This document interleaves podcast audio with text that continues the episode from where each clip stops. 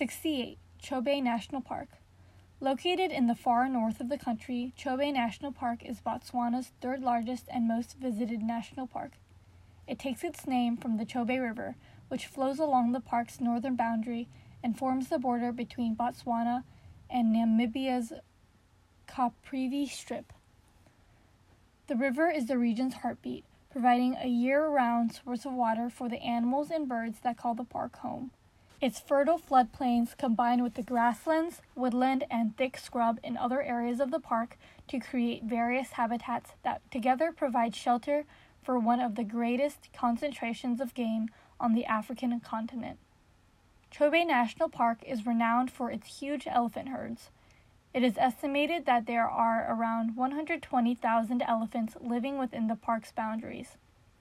Buffalo are equally numerous, and the park is also famous for its healthy population of lions.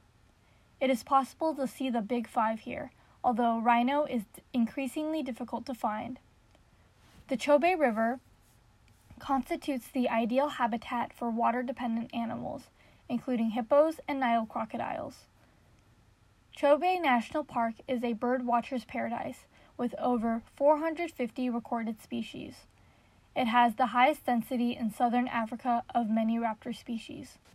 The near threatened African skimmer is a top spot along the river, while the banks of the Chobe are studded with the burrows of the magnificent southern carmine bee eater.